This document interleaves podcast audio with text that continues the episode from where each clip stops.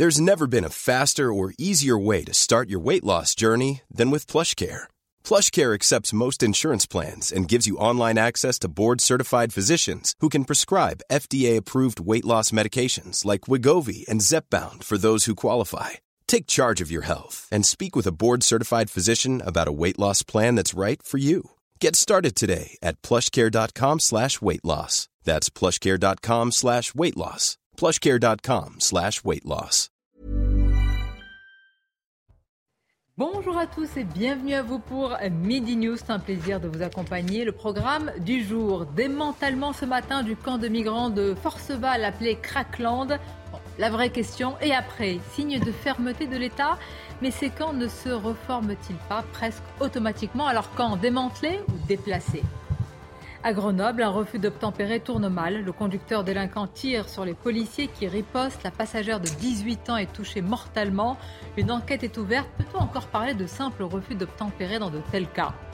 Et puis autre question, mais qui n'a rien à voir du tout, sur un sujet qui doit nous faire réfléchir pourtant, jusqu'où va aller l'idéologie animaliste? Pour certains tenants de cette vision autour des animaux, l'être humain est un animal comme les autres, avec des droits équivalents animaux, êtres humains, ce qui ouvre des débats à la fois passionnants et inquiétants. On va en parler. Voilà pour ce sujet et d'autres. Mais tout d'abord, le journal. Bonjour à vous, Nelly.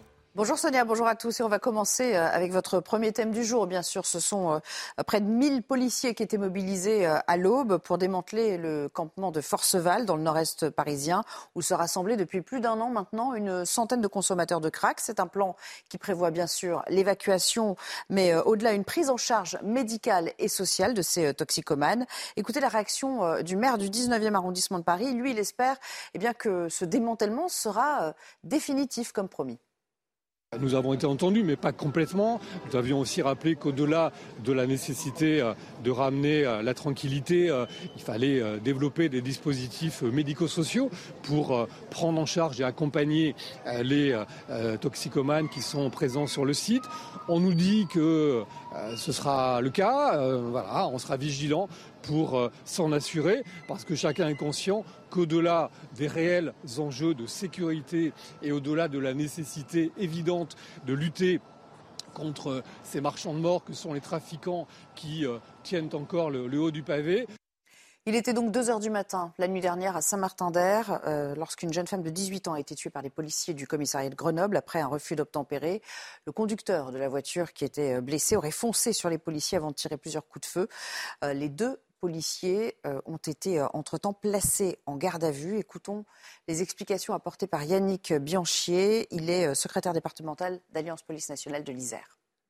Les collègues ont décidé de contrôler un, véhicule qui avait un comportement particulier. Donc, pour être clair avec vous, il était arrêté très loin d'un feu, au milieu de la route. Donc euh, ils ont décidé de le contrôler. Celui-ci, euh, quand il a vu le véhicule de police arriver vers lui, a, pris tous les risques pour échapper à la police, à tel point qu'il a tiré en direction de mes collègues euh, à trois reprises tout en roulant. Donc pour arrêter cette agression, n'ont pas eu d'autre choix que de faire usage de leurs armes. Dans le reste de l'actualité, sachez que Bruno Le Maire reçoit aujourd'hui à Bercy les fournisseurs d'énergie. Il leur demande de garantir des prix raisonnables et notamment euh, pour euh, les PME. Il souhaite évidemment rassurer aujourd'hui les, entreprises qui sont en difficulté. Écoutons. Je veux dire à tous les entrepreneurs, que ce soit des patrons de TPE, des patrons de PME, des dirigeants d'entreprises de taille intermédiaire, de très grandes entreprises, ou euh, d'énergo-intensifs comme euh, Arc International ou euh, Aluminium Dunkerque que le ministre de l'Industrie a visité il y a quelques jours. Nous ne vous laisserons pas tomber. Nous vous protégerons et nous apporterons à chacun d'entre vous des solutions ciblées, efficaces, pour vous permettre de faire face à la flambée de vos factures. Se dirige-t-on vers un retour du masque euh, obligatoire? En tout cas, c'est à l'étude, si l'on en croit la présidence du euh, COVARS, c'est le comité de veille et d'anticipation à des risques sanitaires, puisqu'on le sait, hein, le contexte actuel, c'est euh, cette augmentation des cas positifs un petit peu partout en France, une hausse de 32% par rapport à, la semaine dernière. Mais cette mesure sur le port du masque obligatoire, eh bien, elle divise le corps médical. On écoute. Il faut essayer de convaincre les Français de se remettre à porter le masque d'abord en particulier dans les transports, et dans les lieux clos mal aérés avec des quantités de personnes relativement euh, importantes euh, simultanément. Je crois que ça doit être quelque chose qui doit revenir régulièrement. Porter le masque de façon obligatoire dans les transports en commun, ça ne changera rien. Je rappelle que quand il y avait euh, un million de cas par jour en décembre 2021, on avait le masque obligatoire dans les transports. Donc ce, sera, ce sera de l'affichage et, et ça ne changera absolument rien. Enfin, un dernier mot sur la situation en Ukraine. Euh, les Européens se sont entendus pour un nouveau train de sanctions contre la Russie visant essentiellement des intérêts financiers ainsi que leurs euh, dirigeants. Et puis, euh, Volodymyr Zelensky, entre-temps, a fait état de la reprise de territoires dans quatre régions de l'Est et du Sud du pays qui ont été annexées par la Russie la semaine passée. Voilà, vous savez tout. C'est à vous, Sonia, pour le début du débat. Merci Nelly. On va continuer avec nos invités autour de cette table. Maître Carbon de 16 nous accompagne. Bonjour à vous, merci d'être là. Bonjour Sonia. Il est chroniqueur politique. Olivier D'Artigol est également présent. Bonjour à vous. Kevin Bossuet, professeur d'histoire-géographie. Bonjour Kevin. Bonjour Sonia. Et Jean-Loup Bonamy nous accompagne. Merci Jean-Loup. Bonjour. à vous, philosophe et tant d'autres choses également. Ah. Beaucoup de sujets à vous soumettre. Je voudrais qu'on démarre euh, par le sujet, par ce qui s'est passé tout simplement ce matin, quasiment à l'aube, le crackland comme on l'appelle à Paris, démantelé ce matin et il faut dire les choses. Euh, parfois, raison, on reproche, on, les Français surtout, reprochent des choses au gouvernement. Quand des choses sont faites, il faut quand même le dire. Et Gérald Darmanin euh, l'a fait, l'a annoncé, s'en est félicité. Mais la question, c'est jusqu'à quand? C'est une zone, je le précise, où vivez, vivent, en tous les cas près de 200 craqueur, comme on dit, dans une situation d'addiction et de désocialisation totale. Jusqu'à quand? C'est-à-dire jusqu'à quand? Eh bien, ce camp euh, va rester ainsi euh, euh, démantelé. Les forces de l'ordre ont mis les moyens, en tous les cas, pour retirer tous ces campements sauvages. Régine Delfour, vous êtes sur place. Tout d'abord, Régine, situation calme, il faut le dire, parce que parfois ces démantèlements se passent avec des formes de, violence. Peut-être qu'il y a eu des, interpellations, mais est-ce qu'autour de vous, la situation est parfaitement maîtrisée, comme ce matin d'ailleurs? Oui, Sonia, la, situation est parfaitement maîtrisée. Là, vous pouvez le voir, hein, ce camp qu'on a eu l'habitude de voir euh, rempli euh, de tentes, eh bien, il n'y a presque plus rien. Il y en a encore euh, au fond. Les équipes de nettoyage sont toujours à, l'œuvre pour nettoyer ce camp. Alors, il y avait quelques, plusieurs dizaines de toxicomanes, mais pas évidemment tous ceux qu'on avait l'habitude de voir sur le camp, puisqu'ils ont été prévenus dès lundi hein, qu'il y avait ce démantèlement prévu ce matin. Alors, la situation était évidemment très calme. Hein. Euh, franchement, il n'y a pas eu euh, de débordement ni de violence. Il faut dire qu'il y a quand même un dispositif conséquent hein, de force de l'ordre, près de 1000 policiers euh, tout autour de la place. Là, d'ailleurs, il y a des camions de gendarmerie qui sont venus en renfort, puisque juste derrière ces camions, en fait, il y avait d'autres tentes qui s'étaient installées. Elles ont été également démantelées, puisque la question, évidemment, n'est pas de recréer un autre camp ici. Les riverains, évidemment, s'interrogent, hein, puisqu'il y a eu des fois, évidemment, des tentes qui ont été enlevées. Ils espèrent qu'évidemment, évidemment, le camp ne va pas se recréer. On a vu des toxicomanes encore dans les rues, euh, que ce soit à Pantin, Aubervilliers ou encore euh, dans le 19e, puisque les trois communes euh, sont vraiment à côté de ce camp, Sonia.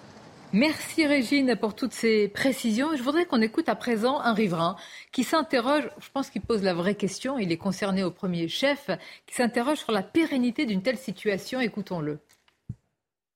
Ça peut être une bonne nouvelle, mais on attend le résultat. Est-ce vrai ou pas, l'évacuation totale ou pas? Et on attend euh, un peu pour savoir si c'est bon ou pas et le résultat de tout ce qu'on a fait, les manifs qu'on a fait, tout ça. Surtout la prise en charge. Parce que s'il n'y a pas prise en charge, ils reviendront ici, ils reviendront ailleurs. Ils seront ailleurs. Donc c'est la prise en charge, l'évacuation et la prise en charge. Parce qu'il faut, il faut trouver un lieu adapté à ses besoins pour les soigner et s'occuper d'eux. On va parler hein, de la prise en charge, c'est un long euh, parcours et puis il y a différents types, j'allais dire, euh, d'individus, de situations. Mais tout d'abord, un camp, un campement euh, démantelé ou déplacé pour vous? Alors moi, bah, quand j'ai entendu ça, donc ce matin, je suis allé sur, sur Amazon, sur le site Amazon. Vous savez qu'on peut laisser un commentaire donc je suis allé sur la page de, du, pour vendre le DVD de la série Crackland en 18, 18 euh, années, euh, produite avec les concours le concours du ministère de l'Intérieur et de la préfecture de police et j'ai laissé un commentaire, j'ai écrit bonne série, mais un peu longue et un peu trop répétitive. C'est un peu cynique et ironique, vous, je me souviens, en début bah, écoutez, je me souviens qu'en 2004, quand j'étais élève de première, euh, en octobre 2004, un soir, je suis rentré chez moi et j'ai regardé un documentaire documentaire, ça devait être sur, euh, sur France 5, à l'époque, qui s'appelait Les Pères de Stalingrad et qui, en 2004, montrait la situation du crack dans euh, ce même quartier, par une association qui a été fondée en 2002, c'est-à-dire il y a 20 ans. Ça fait au moins 20 ans, bah, littéralement, hein, ça ne nous rajeunit pas. C'est quoi C'est un manque de volonté politique Parce que justement, pour répondre à votre question, les camps sont déplacés, mais les causes structurelles qui nourrissent le trafic et qui sont de, euh, de tous ordres, c'est-à-dire euh, la vraie répression contre les dealers, euh, c'est-à-dire une présence policière euh, plus importante, c'est-à-dire également l'aide et la, la, désintoxication des toxicomanes, la lutte contre l'immigration, puisque vous-même vous parliez de camps de migrants, on voit bien que désormais, depuis un certain temps, les deux problèmes s'articulent. Donc il y a toute une série de causes, mais qui passent aussi par la, la réinsertion et la désintoxication des personnes concernées. Et en fait, le problème structurel n'est pas, n'est pas traité. Alors de temps en temps, quand les riverains, à raison, euh, crient un peu trop fort ou manifestent, on fait quelque chose pour eux, pour les oui, médias. On ne fait que déplacer le problème. Je me souviens Stalingrad, Porte d'Aubervilliers, Jardin des Halles. Je pourrais même pas faire la liste de tous les endroits où il y a eu des camps depuis 5 ans. La liste est on longue. ne peut pas passer euh, du temps comme on l'a passé sur nos plateaux à se désespérer à juste raison de la situation, notamment dans ce camp, dans ces lieux du crack sans se dire aujourd'hui que c'est plutôt positif euh, pour les habitants, pour ceux qui sont sous crack et qui ont besoin d'un accompagnement sanitaire et de santé. À condition, bien évidemment, qu'il y ait une lutte très forte, euh, renforcée concernant les filières. Bien sûr. Pas et une aide aux Pas aux uniquement sur les filières telles qu'elles s'organisent à l'échelle de ces camps, mais y compris sur la manière dont ce produit rentre dans notre pays, sur les, les, les, les hauts paniers de ces filières-là. Mais moi, je trouve que, bien sûr qu'on craint les- l'effet plumeau, c'est-à-dire que ça se, que ça se, s'installe. On ne euh, craint pas, il est réel là. depuis des années. mais ça demande aussi peut-être une, une, une gestion des semaines à venir euh, dans une maille plus resserrée entre les forces de police, la mairie, euh, les Vous mairies d'arrondissement. sanitaire, ça m'a interpellé évidemment pour euh, ceux qui sont euh, addicts et craqueurs. Vous savez, pour le crack, combien c'est un parcours? On a demandé à certains médecins. C'est pas juste euh, quelques consultations. un Désolé suivi du terme, mais le crack est, est une véritable saloperie. Un C'est-à-dire que ça, internement. bien Alors sûr. dans ce cas-là, faut-il des internements d'office et obligatoires Mhm. Est-ce qu'il faut le faire Il y en a. Est-ce qu'il Bah, faut le faire Oui, dans certains cas, euh, il faut quand même. Non, non, mais attendez. C'est une question très compliquée. Pourquoi? Parce que vous avez raison. euh, le, le crack, c'est une des drogues qui provoque les addictions les plus sévères. D'où le sevrage extrêmement compliqué. Et d'où le recours à l'hospitalisation sous contrainte dans certains cas. Mais euh, il faut qu'il y ait un début d'adhésion aux soins. C'est ça l'immense complication euh, du sevrage psychiatrique oui. c'est que euh, parfois le cas est beaucoup trop désespéré pour qu'il y ait un début d'adhésion au fait de sortir du crack. Est-ce qu'il faut regarder pour autant ces opérations de police comme étant euh, rigoureusement sans intérêt, simplement parce que on déplace le problème géographiquement? Je ne crois pas. Je crois que, hélas, les- ces démantèlements ont d'abord un intérêt sanitaire. Pourquoi? Parce que le fait que des migrants euh, soient euh, parqués dans un lieu précis favorise le développement de maladies comme la gale, etc.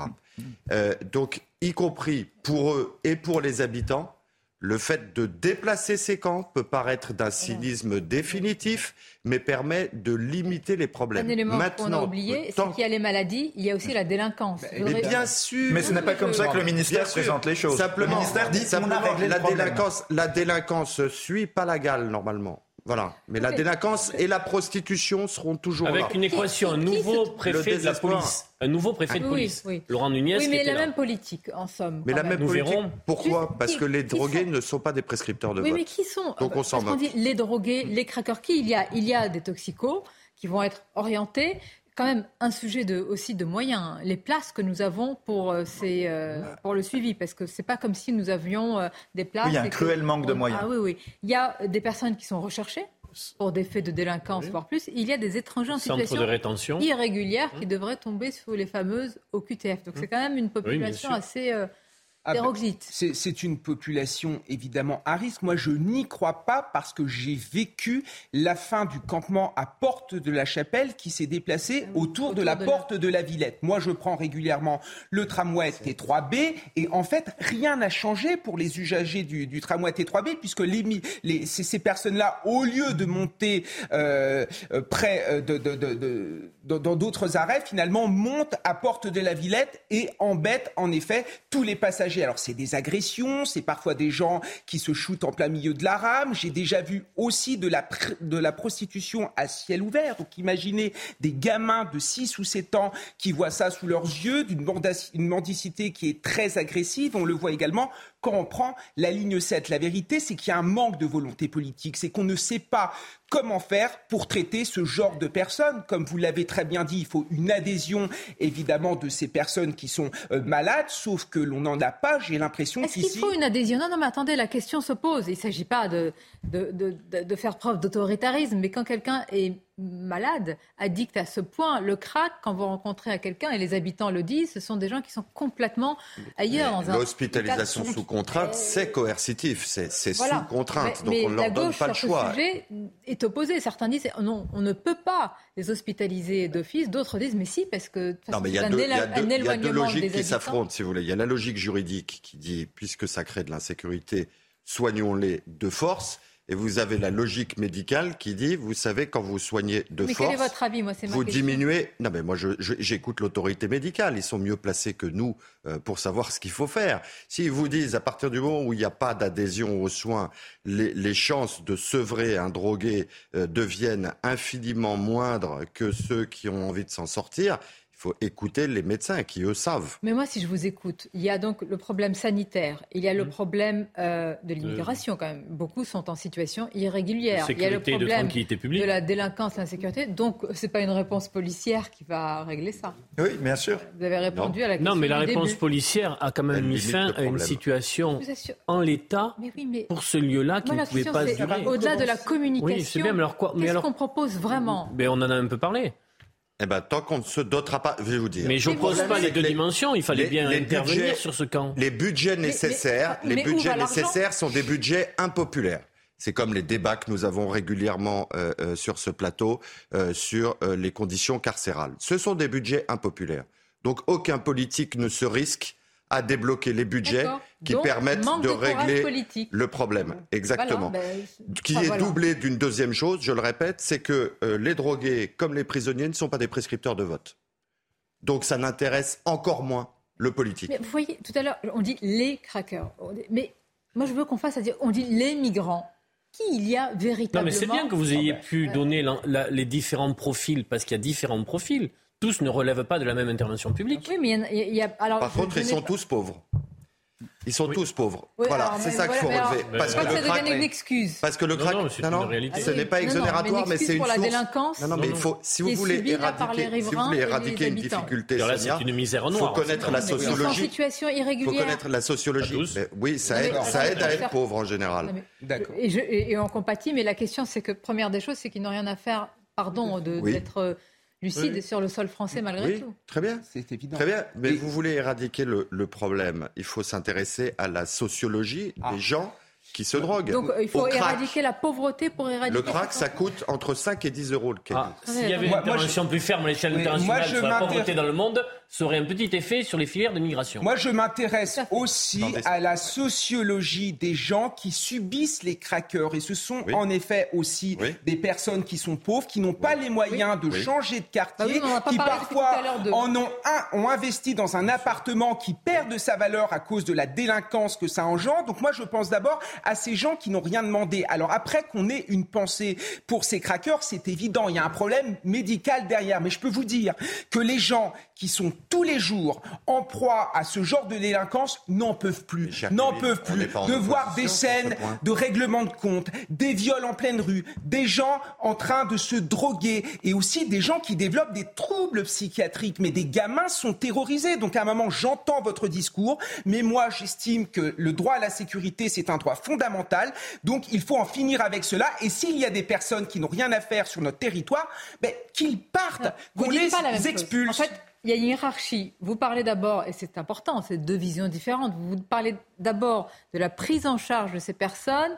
Euh, Kevin Bossuet parle tout d'abord du droit à la sécurité des habitants. Les deux ne sont pas incompatibles, mais, c'est une question de quelle est l'urgence? Il faut même, même pour venir en aide aux habitants, il faut régler le problème de, de ces concentrations de craqueux. Et pour régler ce problème, il faut s'intéresser aux craqueux. Sinon, qu'est-ce qui se passe? D'ailleurs, où, se déplacent, où se déplacent les craqueurs? Systématiquement dans des quartiers pauvres.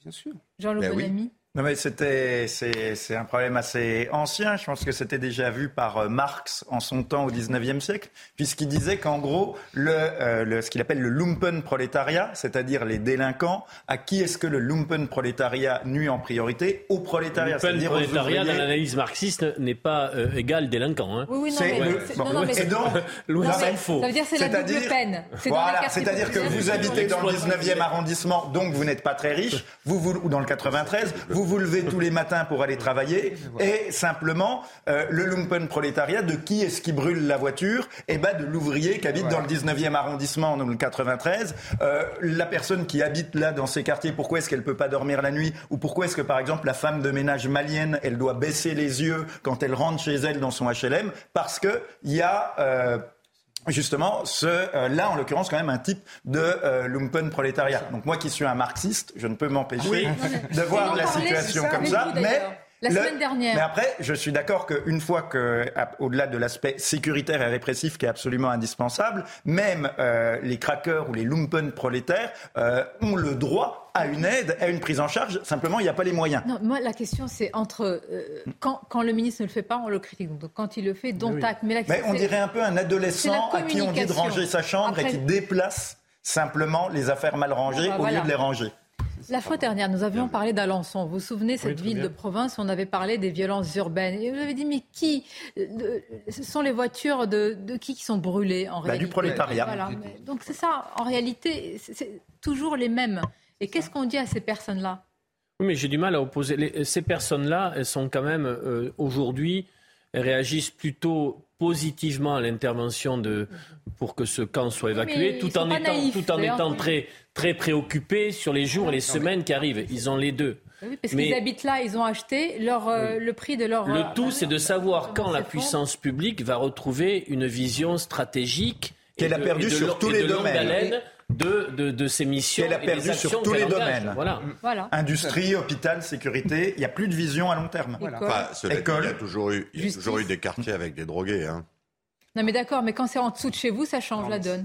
Mais bien sûr. Mais voilà, c'est ça. Non mais cette culture, cette culture de l'excuse est insupportable pour les gens qui vivent quotidiennement ce genre de choses. Vous savez, les gens n'en peuvent plus de ces bourgeois sur les plateaux de télévision qui nous oh. racontent qu'il faut tout excuser de manière sociale et que regardez ces pauvres malheureux, s'ils en sont là, c'est parce qu'on ne s'est pas assez occupé d'eux. Mais la réalité, c'est que ces gens n'ont ras-le-bol, en effet, de ne pas pouvoir vivre paisiblement, de devoir subir cette délinquance et ils veulent des actes forts et des actes coercitifs. je sais qu'on est mercredi, je sais que c'est le jour du canard enchaîné. Moi aussi, j'aime bien les caricatures.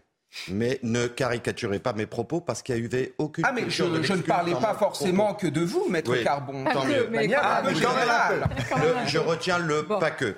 Mais euh, dites-vous pas ce que notre avis c'est que, que quand on parle de la puissance publique, euh, à l'époque où l'État euh, n'avait pas peur de, de se prêter à des démonstrations régaliennes, il y avait déjà des quartiers avec beaucoup de drogue. Je vous rappelle l'îlot Chalon de notre enfance. Je vous rappelle Stalingrad de notre enfance. Je vous rappelle Châtelet de notre enfance. À chaque fois, on a déplacé. Vous, vous m'amenez moi là à préciser les choses. L'immigration a quand même changé la donne. Le nombre a changé. Vous le savez vous-même en disant cela. Mais bon. Non, mais, non, mais il a raison. Depuis les années 70-80, il y avait des héroïnomanes dans les rues dans les années 80. des années 80 que ce n'est pas un problème. Oui, mais actuellement, ça n'existait pas encore. mais il y avait l'héroïne. C'était l'héroïne. Mal nommer les choses. C'était les seringues mal nommer les choses. Oui, rajoute au malheur du monde, mais, non, non, mais les cracks, vous savez, pour faire une transition avec la ah, pardon. Refus d'obtempérer, voilà une expression qui est rentrée dans le langage courant. Sauf que vous allez voir ce qui s'est passé à Grenoble. On est loin d'un refus d'obtempérer. Oui, c'est parti. Voilà. C'est une fusillade. Non, mais c'est important parce qu'il y a eu un drame. Il y a eu la mort de la passagère qui a dit, peu importe mhm. l'âge, mais là, encore, ben, jeune, elle a 18 ans. Donc c'est un drame et on mhm. dit refus d'obtempérer. Non. Il y a une fusillade, il y a eu un un, délinquant, enfin un conducteur, un délinquant conducteur qui a tiré, les policiers ont riposté, une enquête est ouverte. On va en parler, une courte pause et on se retrouve. Ils ont décidé de le contrôler. Celui-ci, euh, quand il a vu le véhicule de police arriver vers lui, a, pris tous les risques pour échapper à la police, à tel point qu'il a tiré en direction de mes collègues euh, à trois reprises tout en roulant. Donc pour arrêter cette agression, ils n'ont pas eu d'autre choix que de faire usage de leurs armes. La suite de Midi News avec l'équipe du mercredi dans quelques instants. Mais d'abord, évidemment, c'est le rappel des titres avec vous, Audrey. Bonjour. Bonjour Sonia, bonjour à tous. Le procès 2000 à 5 ans d'emprisonnement, euh, dont 4 avec sursis probatoire, ont été euh, requis contre la conductrice du car scolaire. En 2017, le car était entré en collision avec un TER à un passage à niveau. Six enfants étaient euh, décédés. Le procureur a demandé également l'annulation des permis de conduire de la conductrice. Les réserves françaises de gaz sont remplies à 99% en prévision de l'hiver. La Commission de régulation de l'énergie appelle tout de même à un effort collectif massif visant à réduire nos consommations d'énergie. Euh, le gouvernement doit présenter demain son plan de sobriété énergétique. Enfin du football, le Paris Saint-Germain se déplace sur la pelouse du Benfica Lisbonne ce soir. Coup d'envoi à 21h sur Canal+. C'est le match le plus important du groupe pour les Parisiens car ils sont à égalité de points avec les Portugais. Merci à vous. On sait tout, Audrey. On va poursuivre notre débat avec euh, Kevin Bossuet, Jean-Loup Bonamy, euh, Carbon de 16 et Olivier D'Artigol, direction Grenoble. Je vous ai dit tout à l'heure de l'importance de bien nommer euh, les choses pour pouvoir tout d'abord, évidemment, lutter contre ce qui, se passe. Est-ce qu'on peut parler d'un refus d'obtempérer? On va vous raconter ce qui s'est passé, puis on regardera le sujet ensemble avec attention. C'est au départ, en tous les cas, un refus d'obtempérer, une course-poursuite qui tourne mal. Le conducteur, devrais-je dire, le délinquant refuse de s'arrêter. Il ouvre le feu sur les policiers. S'ensuit évidemment une, une, fusillade, en tous les cas des tirs nourris euh, entre, le entre, les policiers et, ce délinquant. Euh, les policiers qui ont donc riposté. Et c'est la passagère, une passagère de 18 ans, qui est touchée euh, mortellement. Évidemment, faut-il le préciser, quand il y a ce dénouement, c'est toujours euh, un drame. Et à l'instant, ce sont nos informations. D'abord, il faut savoir qu'il y a une enquête dans, ces cas-là et que l'identité de la personne interpellée, désormais connue, il s'agit d'un homme de 30 ans, je ne vais pas vous surprendre, hein, qui est connu pour plusieurs condamnations notamment pour violence aggravée. De toute façon, pour qu'il possède une arme dans la voiture et qu'il ouvre sans vergogne ainsi le, feu sur les policiers. Ma question, est-ce que c'est vraiment... L'expression, c'est d'ailleurs défavorablement connue. Oui, oui, oui. Ah oui. Et en effet, ce n'est plus, on peut plus tout mettre maintenant sur refus d'obtempérer. Il peut y avoir des formes de banditisme, de, haute criminalité ou de délinquance très aggravée. Plus une tentative de meurtre, une fusillade et une tentative de meurtre sur policier. On peut la qualifier ainsi, maître bah, ce sont des, qualifications successives au fur et à mesure de ce que révèle l'enquête. C'est-à-dire, ce qui autorise les policiers à vouloir interpeller, euh, euh, c'est un véhicule suspect. Après ça, comme il y a un refus d'obtempérer, c'est ce qui les autorise à ouvrir le feu. Et puis après ça, euh, en fonction du, comportement euh, euh, du, du, conducteur, du véhicule, merci de, m'avoir aidé à retrouver mes mots, il y aura d'autres qualifications comme tentative d'homicide sur les forces Ça, c'est sur le plan judiciaire, vous avez raison. Mais moi, sur le plan, j'allais dire... Logique non, et puis médiatique, politique, public du débat, à force de dire refus d'obtempérer, parce qu'un refus d'obtempérer, on en parle évidemment assez souvent parce qu'il d'abord, je crois qu'il y en a un toutes les 20 minutes ou toutes les 30 minutes environ.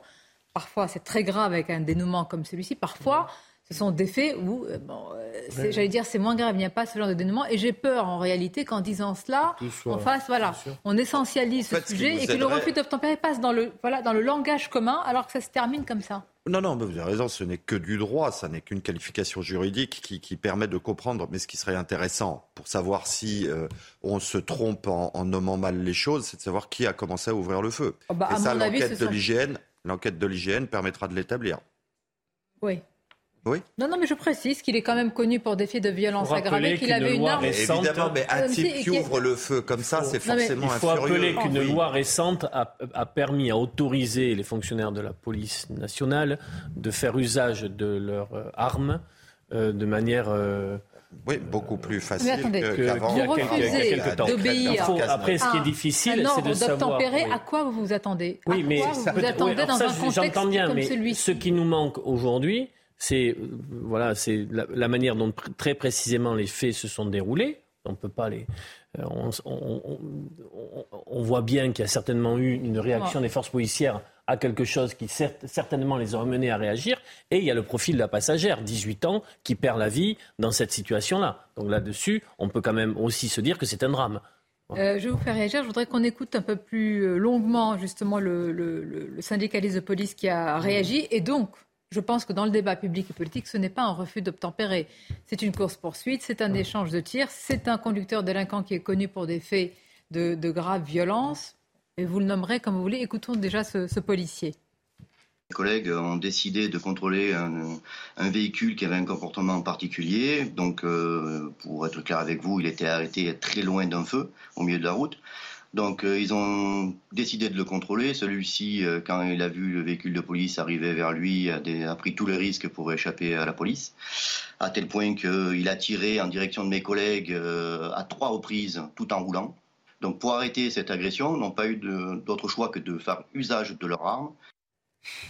Je disais, à quoi, à quoi vous pouvez vous attendre si vous êtes un citoyen, j'allais dire, honnête, euh, bien sous tout rapport, quand euh, vous n'obtempérez pas à ce genre d'ordre? c'est évident, quand l'extrême gauche nous raconte que c'est la police qui tue, là ce n'est pas la police qui tue, c'est le ah comportement d'un homme qui a tiré sur les policiers et qui a foncé sur les policiers. C'est les conséquences, c'est la conséquence de ce comportement. Et de manière plus générale, le refus d'obtempérer, moi je suis désolé, quand un policier nous demande de nous arrêter, simplement on s'arrête. Si on ne s'arrête pas, il est normal que les policiers nous poursuivent et il est normal, en effet, que ça puisse mal se terminer. J'ai l'impression qu'on renverse les rôles. Il y a quelqu'un, non mais il y a quelqu'un qui refuse de s'arrêter quand un policier lui demande de s'arrêter et tout de suite c'est à cause de la police. Mais non, les policiers font leur travail. Les policiers sont là pour contrôler les individus. Et s'il y a des refus d'obtempérer, ce,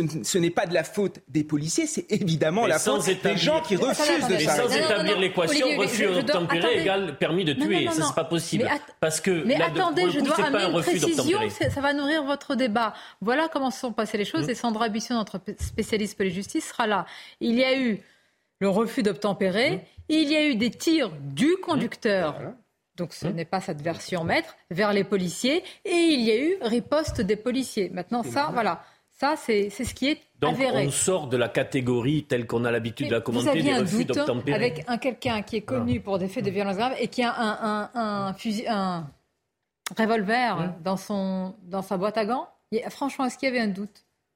Très bien. Ce qui va être intéressant également, euh, euh, c'est de savoir, euh, pour que on soit tous d'accord de savoir de quoi on parle, si c'est les balles tirées par les policiers qui ont tué la passagère ou si c'est une balle tirée par le chauffeur en direction des policiers qui aurait touché la passagère.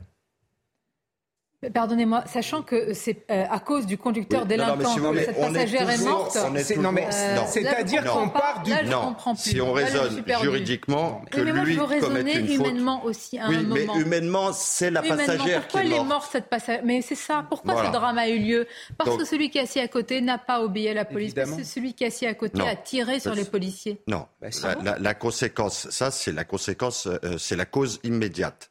La cause médiate, directe euh, c'est le tir des policiers. Mais qu'il y ait une enquête, c'est normal. Hein. Ah oui, oui. Donc en fait, ah il aurait fallu que les policiers se fassent tirer dessus sans réagir. Personne c'est ce que, non, mais c'est ce que c'est ce que l'on comprend en fait. On va non, mais à un moment donné, il y a un individu, non mais il y a un individu, il y a un individu qui refuse de s'arrêter, qui tire sur des ah policiers, qui font sur la police. Forcément, les policiers se sentent menacés il tire. Je pense que le but n'était évidemment pas de tuer cette jeune fille, le but était, évidemment de se protéger. Voilà, la cause de tout cela, c'est quand même cet individu qui ne respecte pas la loi et, qui essaye d'assassiner des policiers. les policiers sont en garde à vue, ce qui est normal, parce qu'il faut que l'enquête puisse être menée. Bien sûr. Non mais d'accord, mais ce qui est anormal, c'est qu'une jeune femme de 18 eh ans est morte. Et quand même, à l'origine, si on prend le point zéro de toute cette situation, c'est quand même un délinquant connu pour des faits de violence grave qui n'a pas qui ne s'est pas arrêté. Et qui a tiré sur la police. sur la police. Est-ce que nous sommes d'accord sur la, Là où il faut se méfier, évidemment qu'on est d'accord sur la chronologie. Eh, euh, juste une chose, Vous dites entre immédiat et immédiat, vous semblez faire quand même une nuance qui. Oui, il y a une nuance parce que je, connais la propension de mon ami Kevin à se ruer dans la défense des policiers. Et, euh, alors qu'il ne sait absolument rien de l'enquête. Bah. et j'attire votre attention sur une chose. On sait un peu des choses quand même. On a déjà eu euh, l'occasion. Après que les faits démontrent votre idéologie, on a déjà eu. Non, Précisément, moi j'aimerais qu'on sorte de l'idéologie pour s'intéresser à une chose. Qu'est-ce que révèlent les enquêtes de l'IGN sur précisément ces refus d'obtempérer qui donnent lieu à tir de la part de la police? L'affaire de Nice, nous en avions débattu, vous étiez convaincu que les policiers n'y étaient pour rien. Je vous invite à prendre un peu de recul à lire les conclusions de l'enquête de Nice qui donne tort à la défense à laquelle vous vous non, étiez je suis pas d'accord pour, pour cette manière de faire parce que on a une liste de contre-exemples où vraiment les Très bien. Donc, Donc qu'est-ce que ça prouve qu'on a des exemples et des contre-exemples C'est qu'on n'en sait rien. Là, ce que je suis en train de vous dire, c'est que le conducteur était connu pour des faits euh, de violence aggravée. C'est qu'il avait quand même une arme dans sa voiture et mmh. qu'à la fin, une jeune femme est morte et que c'est un drame et qu'on mmh. peut tous s'en émouvoir. Et il me semble que le policier qui a tiré ne s'est pas levé ce matin en disant, ou hier matin, en disant je vais tuer une femme. Mais encore heureux, chère Sonia. non, mais, non, mais c'est bien de le rappeler comme ça. Qu'on rappelle que les policiers ne sont pas des voyous. Mais encore heureux que les policiers ne se lèvent pas le matin en se disant tiens, je vais me faire une passagère d'un véhicule de Furax. Maître, certains le disent dans le débat public et politique. Reconnaissez. Mais ils ont tort de dire ça. C'est pour ça que je précise donc. Mais, ça, ne veut pas dire qu'il faut y tomber dans l'excès inverse. Il y a euh, aussi des policiers qui font un usage excessif de leurs armes. Mais c'est très minoritaire. Mais ils ont la violence légitime. Alors, ah vous savez que ça, c'est le cadre de la loi qui définit ah bah oui, si c'est légitime vous êtes avocat, je pense que vous la respectez. Voilà. Et donc, comme, comme l'a rappelé euh, Olivier d'Artigol tout à l'heure, depuis, depuis le décret qui a été pris par Bernard Cazeneuve après les attentats du, du 13 novembre, on a élargi les conditions licites dans lesquelles mmh. les forces de l'ordre font usage de leurs armes. d'en arriver à cela, mais moi, je me demande si quelqu'un de proche, je ne vais pas prendre un exemple, était dans cette voiture à côté de cet individu, qu'est-ce que vous auriez dit? Qui l'a vraiment tué? Non, mais je veux dire, un moment, quelle balle, quelle balle ah, Ce qui enclenche le drame, c'est l'attitude du conducteur. Mais c'est ça, mais c'est quelle balle mais Très bien. Oui, oui. Mais, mais ce n'est pas la responsabilité exclusive du conducteur. Il y a aussi. Il y a une enquête. Hein vous, vouliez parler plus tout à l'heure, Jean Le Bonhomme. Non, mais euh, je, veux dire plusieurs choses. Premièrement. Le regard euh, marxiste sur. Euh, Alors, premièrement, quelle balle? Mais en fait, moi, je trouve que cette question a peu de sens, cette question technique qu'il faut bien sûr trancher. Il doit y avoir une enquête balistique, mmh. technique pour trancher. Mais c'est une question qui a peu d'importance parce que euh, si vous prenez en compte le stress le feu de l'action, la vitesse à laquelle vont les choses, euh, même si c'est une balle des policiers, ça ne change rien parce que ce n'est pas elle qu'ils visaient intentionnellement. Et donc la vraie question, c'est qui est à l'origine par son refus d'obtempérer, par la décision de tirer sur les policiers, qui est à l'origine de la fusillade. Parce que par définition, une fusillade est un événement confus, chaotique, avec du stress, avec de la vitesse. Alors là, je ne veux pas me prononcer, mais si c'est pas de la légitime défense, voilà. réexpliquez-moi ce que voilà. c'est Et donc, même si dans ce cas deuxièmement, euh, deuxième chose que je veux dire, c'est que... c'est pour ça qu'il faut... C'est pour ça qu'il faut faire attention avant de tirer. Moi-même, c'est pour ça que les policiers... Oui, mais ce que vous dites ne reproduit absolument pas les conditions de stress, de vitesse et de confusion intrinsèques à une fusillade. Vous savez ce que vous définissez, c'est moi qui ai défendu des policiers, qui suis le seul probablement sur ce plateau à avoir défendu des policiers. Ce qu'on appelle Kevin les défend tous les mercredis. Ça, ça nous arrive d'en parler et, et, de dire que vous n'avez pas défendu de Deuxièmement. Et je veux dire une, une deuxième chose. Mais précisément, c'est une faute chez les policiers. C'est une circonstance aggravante parce qu'eux, ils sont formés pour savoir quel est le moment opportun sans mettre en danger autrui. Et deuxièmement, moi-même, alors je fais, je suis obligé d'être cohérent avec moi-même puisque je fais auprès de mes élèves un cours de, philosophie à un moment on aborde la morale et dedans j'aborde la question de la responsabilité. Et je prends un exemple pour illustrer ça. Je dis, regardez euh, la Seconde Guerre mondiale, les bombardements anglais et américains sur l'Allemagne, ça a tué des, des mmh. dizaines de milliers de civils, ça relève objectivement du crime de guerre. Mais qui est le vrai responsable de ces bombardements anglais et américains? Ce ne sont pas les Anglais et les Américains. C'est Hitler, par son acharnement, qui nous a forcés à agir ainsi. Eh bien, le parallèle est exactement le même. Qui est-ce qui est le responsable de cette situation? Et d'ailleurs, je me souviens très bien, on en avait parlé il y a quelques mois sur ce plateau. Il y a quelques mois à Paris, il y a, euh, eu un refus d'obtempérer. Il n'y avait pas eu de fusillade. Les policiers ont ouvert le feu. Alors qu'il n'y avait pas eu là, de, le, conducteur n'avait pas tiré dessus, il avait juste foncé. Ça a tué aussi une jeune fille. Euh, c'est une arme à, par destination. Mais ça avait euh, tué exactement de manière parallèle une jeune fille de 18 ans.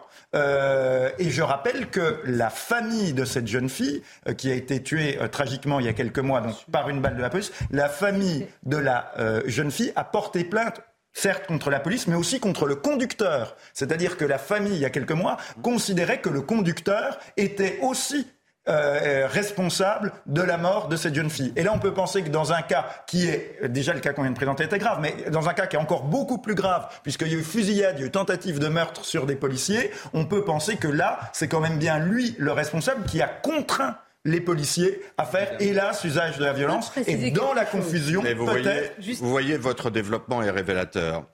Tout à l'heure, vous disiez conducteur seul responsable, et vous l'illustrez par un exemple où il y a deux co-responsables, Mais le tireur on reconnaît et le aussi chauffeur. la responsabilité du conducteur et surtout. Donc il y a deux alors je vous réponds. Donc ça n'exonère pas la alors, responsabilité je vous réponds, du ce n'est pas si révélateur que ça. L'exemple que vous venez de donner alors, prouve je vais qu'il y a également la responsabilité secondes. du Dans tireur. l'exemple que j'ai donné, il y avait eu, d'ailleurs ça a fait euh, réagir euh, Sonia, euh, il y avait eu juste entre guillemets refus d'obtempérer, alors que là, la différence dans le nouveau cas qui nous concerne aujourd'hui, c'est qu'il y avait refus d'obtempérer, plus détention d'armes, plus ouverture du feu Un et tentative d'homicide sur les policiers, oubliez- ce qui change la donne. Si je peux me permettre de le préciser, on n'est pas dans un décor de cinéma. On est dans des scènes Oui. où il y a euh, des voitures qui passent, où il y a d'autres passants Des qui passants. passent, où des gens peuvent être blessés, où les policiers, en une fraction de seconde, doivent réfléchir à leur vie, à la vie de la passagère qui est à côté, qui a été embarquée par un délinquant, parce que là c'est Bien sûr, et qu'elle est victime. et des gens qui passent à côté, Et qui peuvent se qu'est-ce qu'on aurait dit si un piéton avait été écrasé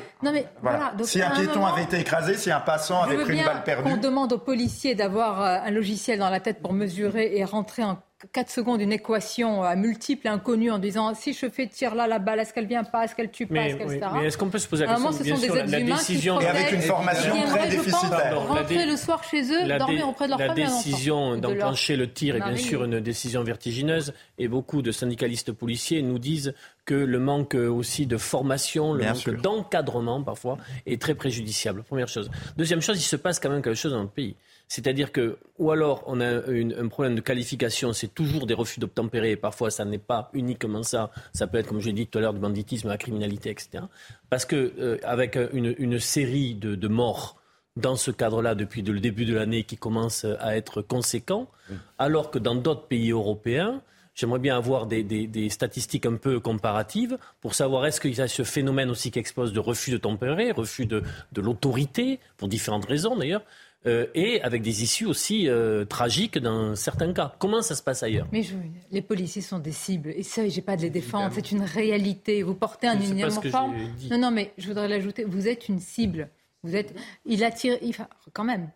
Euh, il de- je ne sais pas combien il y avait de policiers face à lui. Non, non, il prend son arme, il tire. À quoi Mais à quoi faut-il s'attendre? Il faudrait éviter les balles? C'est, peut-être Matrix. euh, Non, mais moi, moi j'ai non, mais- Non, non, mais là, je suis pas. Vous Mais avez raison. des parties le de vous nous dites judiciaire. qu'on n'est pas dans un L'une des décor ré- de cinéma et vous citez Matrix, donc j'ai du mal à Mais vous je Justement, dis. on voilà, n'est mais pas dans on Matrix. Ne Bah, regardez vous- pas On n'est comme pas moi, qu'il y a un air surpris, c'est pas. Si vous écoutez mon raisonnement, c'est pour bien dénoncer qu'on ne nous sommes pas et Mm. que le risque de recevoir une balle, ne pas rentrer chez lui pour un policier qui est un être humain derrière son Oui, uniforme. c'est pour ça y a la réel. Ils légitime pavassent défense. pas les policiers. C'est pour ça, hein, ça y a la légitime défense.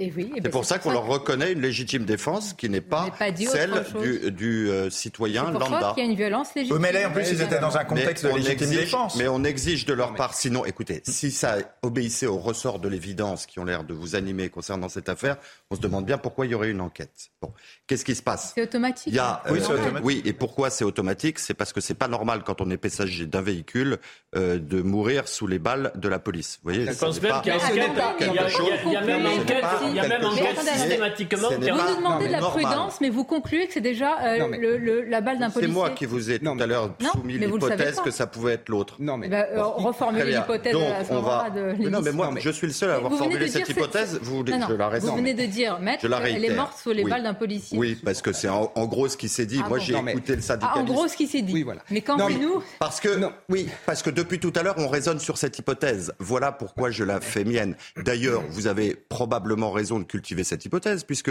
le propos euh, liminaire que nous avons entendu était celui d'un syndicaliste policier qui euh, n'envisageait même pas l'hypothèse qui permettait d'exonérer la police. je n'ai pas sous la main le conducteur délinquant. Non, mais ce qui n'est pas. Non, mais qu'est-ce qu'il nous a dit S'il y avait un doute, euh, probablement le syndicaliste policier aurait-il soulevé non, mais quand même, il y a un renversement des valeurs. Ce qui n'est pas normal, c'est de voir un individu qui ne s'arrête pas quand la police lui demande de s'arrêter. C'est de voir un individu tirer sur des policiers et mettre en danger la passagère et mettre en danger les passants. Il est là le problème. Et moi, j'ai une pensée pour tous ces jeunes qui veulent devenir policiers et qui regardent ce qui se dit sur les plateaux de télévision. Toujours, il y en a, il y en a quelques-uns qui remettent toujours en cause la légitimité la légitimité de la police républicaine, la légitimité de la violence légitime de l'État. À un moment donné, moi je suis désolé, par principe, je défends toujours la police, je défends toujours l'autorité de l'État. Il arrive parfois que certains policiers, en effet, commettent des bavures et il faut les condamner sévèrement,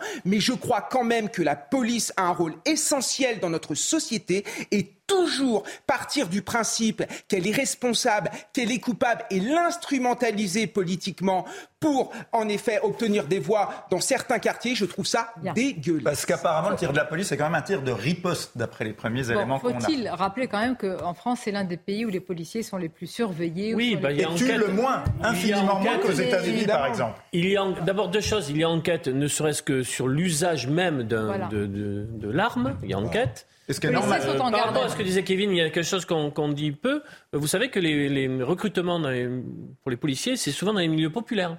Ces jeunes agents, ce sont souvent des enfants de la classe populaire. Mais ce qui, ce qui devrait faire dire à la gauche, avec des conditions de travail très difficiles, qui devrait faire tenir à une certaine gauche un autre discours comme celui-là. Une partie s'y est mise. Les œillères, les œillères, vous savez. Et insister sur le fait que euh, les pauvres, euh, sans jeu de mots sur la condition sociale, euh, les policiers n'ont pas accès à leur formation continue en matière de tir. Et que ça, c'est la source de nombreux. Bien sûr, la formation est très difficile. Ce n'est pas la responsabilité des simples agents des forces de l'ordre. Beaucoup de budgétaire et organisationnelle. J'ai beaucoup de sujets à vous soumettre. On va marquer une pause. Ah, la question animale. Mais c'est essentiel. Mais oui, non, mais ne faites pas. Pourquoi faites une moue? Animaliste, antispéciste, jusqu'où faut-il aller? Attention, c'est une question fondamentale. Est-ce que l'être humain est un animal comme les autres? Je dis cela en vous regardant. Pourquoi vous nous regardez? J'étais sûre. Nous, nous sommes des animaux, nous, nous sommes des animaux politiques. Nous sommes des animaux politiques. Bon. Et un tantinet bourgeois, si j'en crois. On reparlera du démantèlement du camp euh, à Paris. Pourquoi Sandra Bisson sera avec nous, notre spécialiste police-justice? Une courte pause et on se retrouve. S'il n'y a pas de prise en charge, ils reviendront ici, ils reviendront ailleurs. Ils seront ailleurs. Donc c'est la prise en charge, l'évacuation et la prise en charge. Parce qu'il faut, il faut trouver un lieu adapté à ses besoins pour les soigner et s'occuper d'eux. Pendant la pause, les vrais sujets sont abordés même Jean-Loup Bonamy me dit que les calendriers, oui. c'est vrai? Je les ai ce week-end, je suis allé chez mes parents. Je constaté au Monoprix de Besançon que les calendriers de l'avant de Noël étaient déjà en vente. je demande une vérification à la rédaction. Parce que vérification. Les, fact-checkers de Libération sont sur le coup. Elle va parler parce que c'est une incroyable. Euh, elle détecte les, fake news, mais ce sera sur un autre sujet. On va parler des campements, du campement démantelé. C'est Sandra Buisson qui nous accompagne pour notre plus grand plaisir et pour justement la vérification des faits. Mais tout d'abord, c'est le journal avec Nelly. Rebonjour, chère Nelly. Rebonjour, Sonia. Et on va parler de ce démantèlement. Ils étaient près de 1000 policiers mobilisés dès l'aube pour euh, démanteler le campement de Forceval dans le nord-est parisien où se rassemblaient depuis plus d'un an une centaine de consommateurs euh, de crack. Ce plan, il prévoit à la fois une évacuation définitive mais aussi une prise en charge médicale et sociale de ces euh, toxicomanes. Bonjour Régine Delfour, vous êtes sur place dans le 19e euh, arrondissement. L'opération est désormais achevée. Que va-t-il se passer à présent? Oui, Nelly, en fait, euh, je voulais vous montrer, euh, nous avons pu rentrer dans le camp. Hein. Là, on vient juste de nous donner l'autorisation et je voulais vous montrer ces images. Vous voyez, il n'y a plus rien du tout. Il n'y a plus aucune tente. Euh, les forces de l'ordre ne sont plus là. Il n'y a plus de, de, de toxicomanes. Si un a pu rentrer juste derrière nous, là. Mais il va être bientôt, je pense, interpellé par les policiers. Donc ici, en fait théoriquement, il ne devrait plus y avoir de tentes. Les tentes qui étaient de l'autre côté aussi étaient démantelées. L'objectif, c'est qu'il n'y ait plus de campement, euh, Nelly, ici, que les toxicomanes ne puissent pas se regrouper. Nous avons pu euh, parler avec plusieurs riverains qui pensent qui en fait, qui espèrent évidemment que ce démantèlement va être pérenne, mais ils ne sont pas certains puisque nous avons vu différents toxicomanes qui sont tout aux alentours en fait, Nelly. D'accord, merci beaucoup Régine pour euh, ce point de situation à, la mi-journée. On en vient aux euh, volontés de réforme qui euh, agitent les associations outre-Manche, puisque le gouvernement britannique, qui a fait de l'immigration une de ses priorités, veut désormais limiter les demandes d'asile. Explication de Sarah Menaï, notre correspondante à Londres. C'est une proposition de réforme qui fait débat ici en Grande-Bretagne. Le gouvernement conservateur de l'Istre, fraîchement élu à la tête du parti, veut interdire à toute personne traversant illégalement la Manche de réclamer l'asile une fois arrivé sur le territoire britannique. Les différentes associations humanitaires ici en Grande-Bretagne parlent d'une violation des conventions internationales, mais Londres est bien déterminé à aller au bout du projet. Londres qui a fait de la question de l'immigration l'une de ses priorités depuis le Brexit et qui estime désormais eh bien, que les précédents gouvernements conservateurs, dont celui de Boris Johnson, eh n'ont pas tenu leurs promesses en matière d'immigration. En 2022, ce sont 33 500 personnes qui ont tenté la très dangereuse traversée de la Manche vers le Royaume-Uni. Un peu plus loin de nous, Volodymyr Zelensky faisait état hier de la reprise de territoire dans les quatre régions annexées par euh, la Russie. Moscou promet aujourd'hui de les récupérer. Et puis en outre, les États membres de l'UE se sont mis d'accord sur une nouvelle série de sanctions euh, qui visent euh, Moscou après cette annexion. Je vous propose d'écouter Olivier Véran à l'issue du Conseil des ministres qui lui estime que les sanctions actuelles portent leurs fruits. Les sanctions à l'encontre de la Russie sont efficaces. Nous touchons l'économie russe et son fonctionnement général. Le PIB de la Russie est en recul. Et j'en veux pour preuve le fait que Vladimir Poutine n'arrête pas de considérer publiquement que les sanctions sont inutiles, ce qui veut dire que par essence et par définition, elles le sont. Donc nous devons continuer avec cette coopération internationale. C'est indispensable. Juliette Binoche ou encore Angèle, une cinquantaine de personnalités euh, euh, francophones se coupent les cheveux dans une vidéo qui a été publiée sur Instagram, vidéo qui a été visionnée d'ores et déjà 2 millions de fois. C'est un geste symbolique évidemment en soutien aux femmes iraniennes qui sont mobilisées depuis euh, deux semaines maintenant à l'issue de la mort de Macha Amini. Tout de suite, le sport. Regardez CNews Chronique Sport avec Colissimo Facilité, la solution d'affranchissement en ligne dédiée aux professionnels pour simplifier les envois et suivi de colis.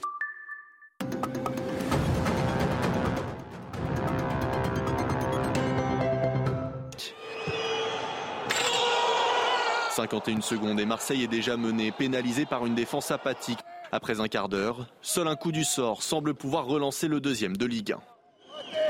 Oh Sanchez But le centre de Klaus est parfait. Harit profite du placement hasardeux d'Adan qui offre un dernier cadeau 5 minutes plus tard. L'OM gère son avantage mais ajoute un dernier but en fin de match par Memba.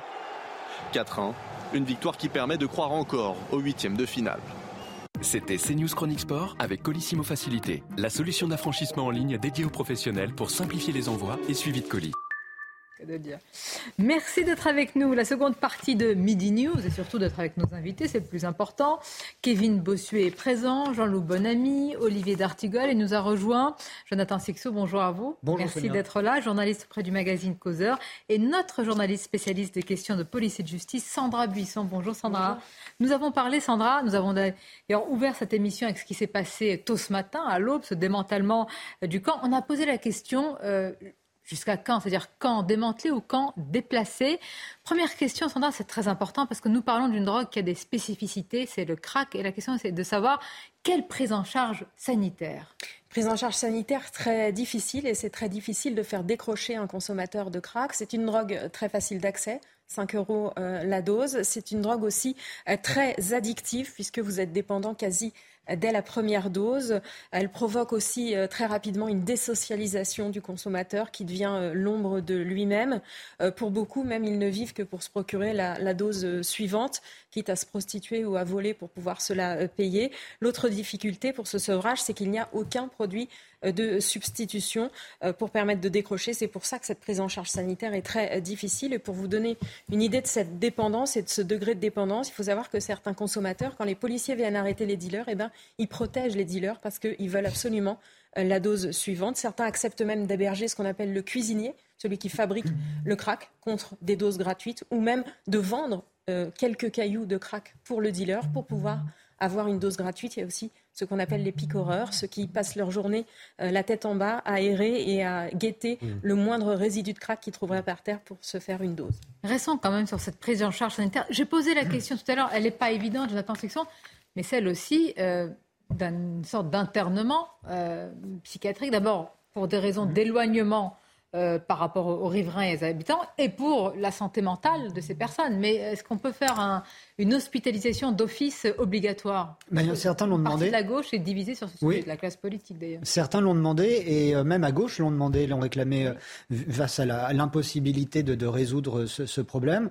Ce qu'il y a, c'est que nos services psychiatriques sont dans un état dramatique. Les urgences psy sont engorgées de façon totalement inédite c'est un peu le parent pauvre hein, de, la, psychiatrie de, l'hôpital, mais la psychiatrie va aussi mal, si ce n'est plus que les, urgences euh, générales euh, et les services généraux. Euh, ce problème paraît en l'état insoluble, et sauf si on nous, apprendra que des, de vraies solutions, je ne sais pas lesquelles, mais nous seront annoncées, à mes yeux, ce n'est qu'un déplacement de plus aujourd'hui. On verra, hein, je ne le souhaite pas, mais c'est à craindre. On est en train de nous faire un pari tout propre pour les JO, mais on va les déplacer encore plus loin. On va les remettre un peu plus loin en banlieue. On va les euh, déplacer vers d'autres communes avec des gens, avec des riverains encore plus pauvres qui auront encore moins la possibilité de pouvoir euh, s'exprimer devant les médias pour exprimer euh, leur, ras-le-bol et leur, leur impossibilité de vivre au quotidien. C'est malheureusement à craindre. Juste une précision, on ne peut pas euh, les emmener dans un hôpital psychiatrique et les interner d'office parce que ce n'est pas une maladie psychiatrique, la dépendance au crack. Et pourtant, vous venez de décrire, euh, Sandra, des conséquences qui relèvent... Une dépendance, mais qui relève d'une prise en charge en addictologie, mais pas en psychiatrie. et est-ce qu'en en addictologie, il pourrait y avoir des internements euh, obligatoires la, difficulté, c'est qu'en fait, on peut, on peut pas les obliger à rester, donc il faut qu'il y ait... il n'y a pas les places C'est incroyable, mais alors pardonnez-moi, c'est un problème insoluble alors Hmm. Bah, dans l'état actuel des choses. Ah bah oui, mais écoutez, mais euh, je euh, prends toujours l'exemple. Si vous êtes l'habitant avec euh, le campement, vous ne voyez pas trop l'horizon. Mais ça veut dire que chaque fois, c'est un cas particulier. Chaque fois, il faut un accompagnement social, thérapeutique. Il faut mettre en place un streuvrage, mais qui est extrêmement dur. Donc, c'est de la maille extrêmement fine et qui ne relève pas uniquement d'un claquement de doigts sur il faut les mettre en hôpital psychiatrique. Non, mais, oui, mais pardonnez-moi. C'est malheureusement la réalité autre. Sandra, nous avons suivi, ça fait des années hein, que nous suivons, que ce soit Stalingrad, etc les riverains, les habitants, quelle que soit leur couleur politique, c'est pas une question de ça, décrivent, et, à travers vous, très souvent, des scènes où véritablement ça relève de comportements qui sont... Euh, c'est souvent une, je sais pas la nuance. Hein. ils sont souvent, ça, ça, provoque souvent une, une violence euh, de, dans leur comportement est souvent euh, violent, mais effectivement, effectivement, s'il était possible de les interner en psychiatrie, ça, ça se ferait depuis un moment. Et non, la seule prise en charge, elle peut être sanitaire, et effectivement, il faut aussi participer à la resocialisation de la personne parce que commencer à consommer et consommer fortement du crack, vous n'avez plus de liens familiaux, plus de liens économiques, plus de travail, c'est vraiment euh, désocialisant au possible. Donc euh, effectivement, on ne peut pas les forcer, mais en essayant de les ramener vers... Mais il y a des étrangers en situation irrégulière, on va en parler. Qui, bah, là, vous n'allez pas leur Et sachez euh, aussi que ceux qui diffusent le crack, contrairement à d'autres réseaux de, de, drogue, sont aussi sous dépendance du crack, pour un grand nombre d'entre eux. Ce qui complexifie encore plus la... Mais oui, non, mais il y a une bonne partie euh, aujourd'hui euh, de, ces, de ces toxicomanes qui sont euh, des clandestins. C'est-à-dire qu'ils sont en situation irrégulière sur le territoire français, voire qui sont parfois, par exemple pour des faits de délinquance, frappés par une OQTF qui, dans 80% des cas, n'est pas appliquée. Donc pour eux, déjà, on n'est pas forcé, on peut le faire, mais on n'est pas forcé d'envisager les choses sous l'angle du traitement sanitaire et ou psychiatrique, sous l'angle de la euh, resocialisation. On devrait normalement, dans un État qui fonctionne à peu près normalement, resocialisation, parce que là, vous le sentez. Moi, j'aimerais bien savoir hein, comment vous resocialisez quelqu'un. De toute façon, on devrait un logement, un travail, une famille, de la dignité. on devrait les, euh, en tout cas pour ceux qui sont en situation irrégulière, leur vocation, par définition, et par définition, n'est pas de rester sur le territoire national, mais qu'un centre de rétention, ils peuvent crever. non, mais c'est d'être renvoyés dans leur pays. Oui, mais si tu les mets secs en centre de rétention, hmm avec un sevrage. Sans, sans les oui, oui. Tu, ils peuvent mourir. Bien sûr, mais, je souligne non, que. ça reste des êtres humains, quand même. Non, mais je suis d'accord. Je sais qu'on va avoir un sujet sur les animaux, mais. Si, par exemple, on ne laissait pas entrer en masse des clandestins sur le territoire national, ça couperait l'afflux, ça couperait une partie du public. D'autant qu'on sait d'où ils viennent, c'est très localisé, aussi bien, la, consommation, production que les personnes. Et, Gérald Darmanin, avant l'été, s'était rendu dans, euh, dans quelques pays d'Afrique de l'Ouest pour en parler. C'était en Côte d'Ivoire, pour, euh, pour en, parler avec les autorités.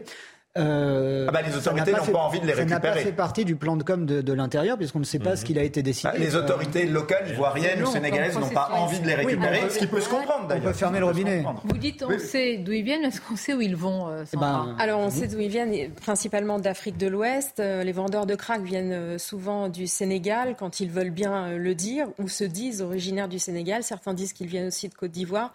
Mais c'est difficile de les expulser pour beaucoup parce que la plupart ont jeté les documents qui prouvent leur identité, que souvent ils déclarent qu'ils viennent d'un pays où ils savent que euh, la reconduite est, difficile. Ensuite, il faut que le pays, si on l'a identifié, reconnaisse son ressortissant. Souvent, euh, ça, le, pays ne répond pas sous les 90 jours pendant lesquels le, migrant peut être laissé en, en CRA. Il faut ensuite laisser euh, délivrer le laissez-passer consulaire et parfois ça se corse parce que des pays comme le Sénégal, ils imposent en plus un test Covid et que le migrant refuse le test Covid et que ça bloque l'expulsion. Pour vous donner une idée de cette difficulté à mener à bien les expulsions, entre janvier et septembre cette année, 56 étrangers en situation irrégulière qui avaient été euh, euh, arrêtés parce qu'ils étaient en lien avec le trafic de crack avaient une, une OQTF et seuls 7 ont pu être renvoyés dans leur pays. Les chiffres, c'était tué. Bah, ça plante bien le décor. Ça ne ment pas, dit le gouvernement. On peut parler de tout sauf des chiffres. C'est un sujet vraiment. Moi, je trouve que parce que c'est intéressant parce que c'est un sujet qui est transverse sur beaucoup de. Ce matin, on a eu une réponse policière. La question, c'est quelle réponse D'ailleurs, ce n'est pas ce gouvernement, c'est depuis longtemps la vision, quelle réponse sanitaire sur le plan de l'immigration? Et même diplomatique avec diplomatique, et même, j'allais dire, de, de pardonnez-moi l'expression, vous n'êtes pas tout ça de vivre ensemble avec des habitants qui souffrent mhm. depuis longtemps et souvent on dit c'est la double peine. Mhm. Bien sûr. Qui est capable de répondre à une telle question? Mais, il faut... mais quelle politique aujourd'hui pour Déjà, il faut que les autorités s'entendent. Ça a longtemps été le problème, justement. Pourquoi mm. on déplaçait les camps euh, d'une place à l'autre Alors, toujours en essayant qu'il y ait le moindre riverain possible autour. C'est qu'il y a eu pendant euh, des mois une forte opposition entre euh, la maire de Paris et le préfet de police qui se renvoyait la balle, voire même la mm. renvoyait au ministre de l'Intérieur. Là, il semble que les acteurs aient pu se mettre d'accord. Il va falloir maintenant qu'on voit si, à long terme, toute tentative de reconstitution des camps va pouvoir être euh, évacués. Et puis d'un autre côté, les policiers, eux, euh, sur le long terme et de toute façon, continueront à lutter contre euh, les trafiquants, les dealers, les vendeurs, les fabricants. Sur le long terme. je vous fais réagir. Écoutons le porte-parole du gouvernement. Évidemment, il est interpellé sur ce sujet mmh. de la communication. Où est-ce qu'on peut espérer que ces camps, justement, ne soient pas simplement déplacés? Écoutons Olivier Véran. On ne va pas supprimer la consommation de crack, hélas, en démantelant un camp. Personne ne dit, personne ne dit cela. En revanche, on sait que l'un des facteurs précipitants de la consommation et de l'hyperconsommation et de l'insécurité publique qui va avec en matière de crack, c'est la promiscuité entre les vendeurs et les consommateurs. Et lorsque s'installent des campements dans lesquels vont les vendeurs et dans lesquels sont installés les consommateurs, c'est quelque chose qui est inflationniste. Donc casser cette dynamique en, supprimant des campements, en éloignant un certain nombre de consommateurs de crack, en proposant des structures de soins médico-sociales à des consommateurs qui ont besoin d'aide pour les impliquer dans une logique de sevrage. Ça, c'est une politique qui est efficace. Donc, l'évacuation a toujours lieu à l'heure à laquelle je vous parle. Il y a une mobilisation des forces de sécurité sur 24 heures. C'est une très grosse opération qui est conduite. Et c'est l'engagement qu'a pris l'État auprès des Parisiennes et des Parisiens de lutter le plus efficacement possible contre ce trafic euh, de crack qui gangrène la vie d'un certain nombre de quartiers diagnostic qu'on connaît. Enfin, la, situation est, posée, on va dire. Bah, les solutions. Non, mais on est tous d'accord qu'ils ont raison de démanteler le camp, à commencer pour des raisons sanitaires. Je dis, comme ça, il faut reconnaître l'action du ministre. voilà, c'est ce que je disais tout à l'heure, c'est l'adolescent à qui on dit de ranger sa chambre et qui en fait avec déplace. un enjeu un peu symbolique pour le nouveau préfet de Paris. De police. Ah, c'est sa feuille de route. Parce que c'est sa feuille de. C'était en tête quasiment de sa feuille de route. Donc il a quasiment un impératif de. Je peux dire que quand même le préfet allemand n'avait pas euh, non, je n'allais pas une Sur ce sujet-là, je relève l'expression que je l'ai utilisée. Sur ce sujet-là, il était aussi volontaire, si je puis dire. Certains lui reprochaient même son volontarisme. Je crois qu'ils ont la même feuille de route, non?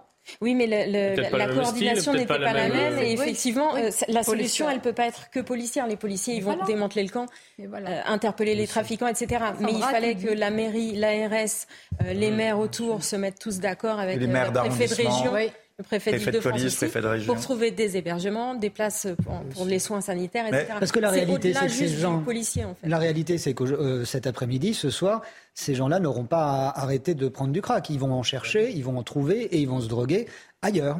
C'est là où le problème n'est que déplacé. Mais on remarque aussi euh, quand même l'une des conséquences de la, de la décentralisation et du recul volontaire de l'État qui a abandonné ou délégué pas mal de ses prérogatives. Par exemple, ces ARS, agences régionales de santé. Et du coup, en fait, on nous a vendu ça comme ça va être plus de liberté, plus d'initiative, plus de fluidité face au grand État jacobin méchant. Et en fait, on se rend compte que c'est plus de désorganisation parce que ça, ça empile les couches du millefeuille administratif et ça fait le ping-pong bureaucratique entre la préfecture de police, le maire du 18e, la maire de Paris, le préfet de région. des habitants. Ah oui, eux, par contre. Pour qui c'est souvent la double pour qui sont. C'était important euh, d'en parler. Peut-être un mot, Sandra, aussi sur. Parce que dans ces cas, on a dit cracker, on a dit. Il y a des personnes recherchées aussi pour délinquance ou d'autres faits de, de délinquance, voire de criminalité, je ne sais pas. Et il y a aussi des étrangers en situation irrégulière. Donc sous le coup, Sandra, d'une obligation de quitter le territoire français. Oui, pour eux, euh, donc euh, normalement, une, une mise en place, un, pardon, ils vont être placés en, en CRA, en centre de rétention euh, administrative, en vue d'identifier le pays dont ils viennent et d'avoir un laissez-passer consulaire pour savoir si effectivement l'expulsion peut, peut, avoir lieu, sachant qu'il y a beaucoup d'obstacles administratifs ah qui peuvent rallonger le processus et que tout ça doit avoir lieu dans les 90 jours maximum dans lequel le, le, migrant C'est irréalisable. Bon. Merci Sandra pour toutes ces précisions. Euh, un anniversaire aujourd'hui que vous n'allez pas célébrer, je regarde où c'est tombé sur vous, hein, c'est les 50 ans du euh, Rassemblement national. Mais même Marine Le Pen. Bah, qui a repris l'électorat communiste, donc vous pourriez quand même. Euh, oh, on va l'écouter, écoutons-la. Ne, cédez pas, ne, répondez pas. J'ai pas, pas fait attention. Écoutons-la. Une analyse marxiste. J'aime bien les anniversaires, je trouve que c'est sympathique. Surtout un demi-siècle, tout de même, un demi-siècle où euh, le Rassemblement national a beaucoup apporté à la vie politique française. Donc c'est ça aussi le sens de ce colloque euh, qui est moins, euh, qui n'est pas un événement festif, qui est un travail de fond pour venir dire à ceux qui participeront et qui écouteront ce colloque que le Rassemblement national a été un élément majeur de la vie politique lors des 50 dernières années, que par son courage, par sa pugnacité, il a porté des sujets politiques que personne d'autre n'aurait porté à sa place tout en discrétion. Bonjour Gauthier Lebret, journaliste politique. Alors c'est vrai quand on a 50 ans, on compte plus, enfin les anniversaires passent un peu plus rapidement. Je sais pas, hein, je parle pas en connaissance de cause, donc euh, regarde-vous. C'est un moment d'émission, c'est coup sur coup là de... Je pourrais pas vous répondre non, plus. Je peux vous répondre, oui. Vous, c'est assez évident. Non, mais pourquoi en toute discrétion? Moi, depuis que j'ai eu 50 ans. Euh, Parce qu'il y a deux lignes, il y a deux lignes qui s'affrontent au sein euh, du Rassemblement euh, national. La ligne de la Nouvelle Garde, menée par Jean-Anne Bardella, qui ne voulait pas d'anniversaire, et la ligne eh bien, des anciens, Louis Alliot. Tiens, tiens, d'ailleurs, ils sont en train de s'affronter vraiment pour, le poste du de, pour le poste de président du Rassemblement national. Du coup, Marine Le Pen, elle a un peu coupé euh, la poire en deux. Qu'est-ce qu'elle fait? Elle fait un anniversaire demain à l'Assemblée nationale en forme de colloque de 17h à 20h. Alors au début, on a même dit tous les journalistes pourront pas venir parce que la salle, vous comprenez, elle est trop petite à l'Assemblée nationale. On voit bien qu'elle est, voilà, il y aura pas Jean-Marie Le Pen, hein, qui est persona non grata, qui fera sa, euh, son, euh, sa green party euh, de son côté à Montretout. Mais elle est prête entre deux feux, Marine Le Pen. D'un côté, la normalisation qui est faite. Hein. Il y a l'enquête de la Fondation Jean Jaurès qui vient d'être publiée. Pour les Français, le parti qui est vu aujourd'hui comme trop radical, c'est la France insoumise, c'est plus le Rassemblement national. Et de l'autre, eh bien, il faut commémorer un parti dont elle dit sans cesse on n'a plus rien à voir avec le FN d'il y a 50 ans, fondé par Jean-Marie Le Pen. Voilà. Donc elle est prise entre deux feux. Tout est dit, moi, tout est dit. C'est brillant. C'est gentil, Olivier. Et il n'a pas 50 ans encore. Qu'est-ce que ça va être à 50 ans? Bon, la vraie question, on va continuer d'en parler, c'est l'union euh, des droites, parce qu'évidemment, en regardant vers l'Italie... Ah bah ça n'en veut pas. Hein. Non, clairement. Clairement. Ah non, elle veut pas d'Éric Zemmour. Elle dit, euh, j'ai pas eu besoin d'Éric Zemmour pour faire des alliances. Résultat, j'ai eu 89 députés. Donc euh, faire une alliance avec Reconquête, ça m'aurait pas forcément rapporté plus de députés. Effectivement, on n'est pas du tout aussi dans le même système électoral. On n'est pas du tout dans une culture de gouvernement de coalition comme ça peut exister effectivement en Italie. On ne sait pas ce que c'est la coalition en France. Alors là, on la découvre parce qu'il n'y a pas de majorité absolue. Donc faut aller de temps en temps draguer les députés euh, des Républicains. Mais effectivement, elle n'est pas du tout dans cette logique-là. Marine Le Pen. Que Mélanie a été ministre de Silvio Berlusconi. De Berlusconi. Donc il faut imaginer, c'est comme si bon, euh, Marine Le Pen avait été ministre. Euh, euh, et d'ailleurs, elle n'est pas, alliée de, elle est pas alliée, de la droite. Elle n'est pas alliée de Giorgia Meloni en Italie. Marine Le Pen, elle est alliée de Matteo Salvini. On est d'accord. Giorgia Meloni au pouvoir, c'est surtout Marion Maréchal que Marine Le Pen. On va continuer à en parler parce que ce qu'il y a des diabolisations, on en parle depuis des années, le vernis de la respectabilité.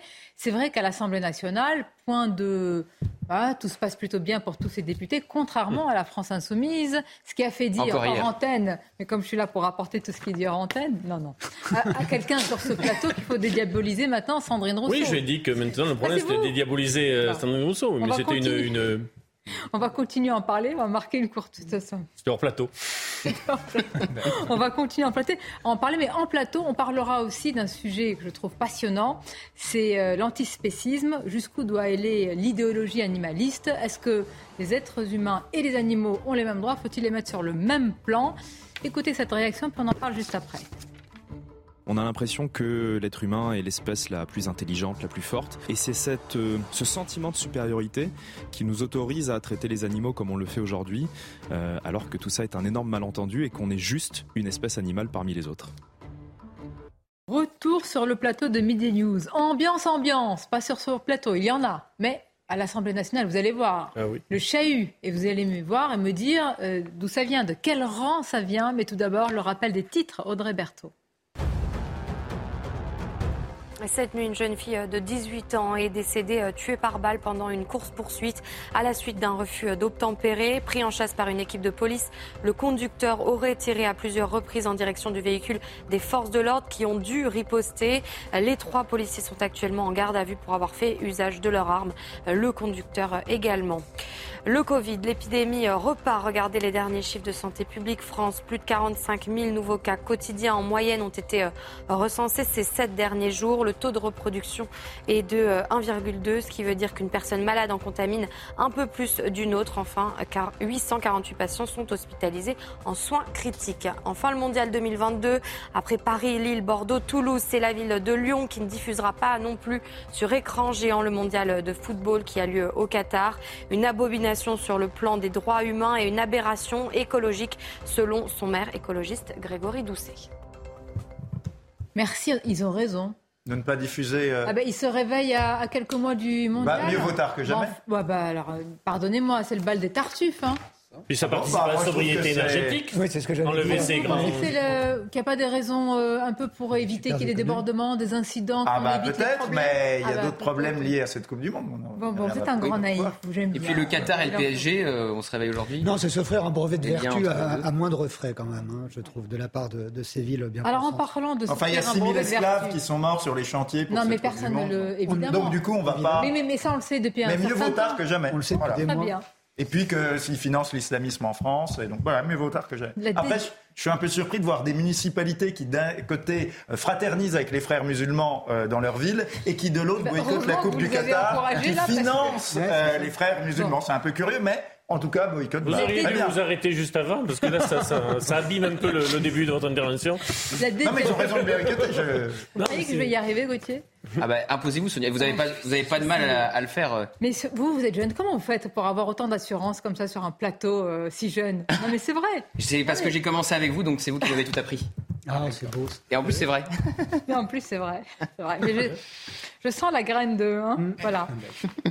Et, dans quelques mois, il sera ici à ma place. Et moi, je serai là. vous vous souvenez de moi? On vous accueillera bien. Mais oui. Les grandes voix. Ce qui peut arriver à Marine Le Pen. Pourquoi? Parce que Jordan hein Bardella, il a les dents longues. Il jure qu'il ne peut pas prendre sa place et qu'il la laissera se présenter euh, Mais dans comme 4 ans et demi. Ce qui m'inquiète, c'est ceux qui jurent de ça qui le font après. Non, la dédiabolisation, je pense que c'est un concept dépassé. Pour Marine Le Pen, c'est le pari de la respectabilité. Et c'est autre chose, la respectabilité c'est dur à dire, que la dédiabolisation, c'est ce qu'elle veut et c'est ce qu'elle met en scène, en tous les cas, à l'Assemblée nationale.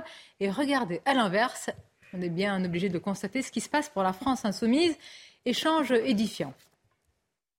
C'est en effet un sujet sérieux et je voudrais continuer à vous préciser les actions qui ont été engagées depuis 2017. Madame Obono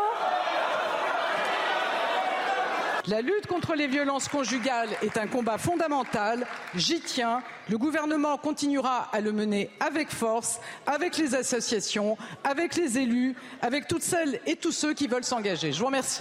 Madame Obono, je vous précise qu'en application de l'article 71 du règlement, je prononce un rappel à l'ordre à votre encontre.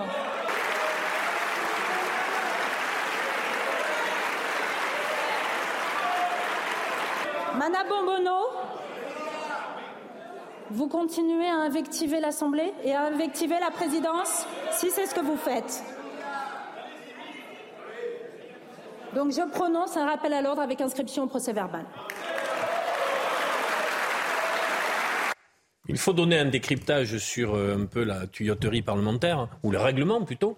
C'est qu'il euh, y a des sanctions qui existent si le parlementaire ne se comporte pas bien, ce qui est normal pour pouvoir tenir le Parlement.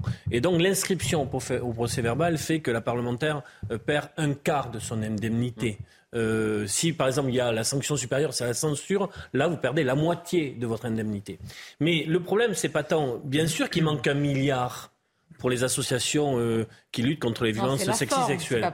Mais il y a un problème de, d'attitude parlementaire, de, de, de, je vous dire, même dire, de comportement, humaine, humaine, tout simplement d'attitude humaine, même en dehors du Parlement. Enfin, je sais pas. Hein. Alors elle, elle dit qu'elle n'a jamais insulté qui que ce soit et qu'elle demandait juste en criant eh bien, un milliard effectivement euh, d'euros pour lutter contre les violences faites aux femmes. Oui, c'est vrai que de la part de quelqu'un qui dit que manger vos morts, c'est pas et on voit qu'Alexis Corbière, effectivement, n'est pas dans la même ambiance. Et, il l'a lâché d'ailleurs sur Manger vos morts. Il l'a lâché. Il a pris ses distances avec Daniel Obono en disant qu'il n'utiliserait pas cette expression. Regardez, le Rassemblement national, là, c'est une constatation que je fais. Les députés du Rassemblement eh national, là, depuis le début, vraiment s'attachent à être. Hein, Ils ne font pas parler d'eux. Ils sont dans aucun, aucun Mais c'est même qu'on leur reproche. Voilà.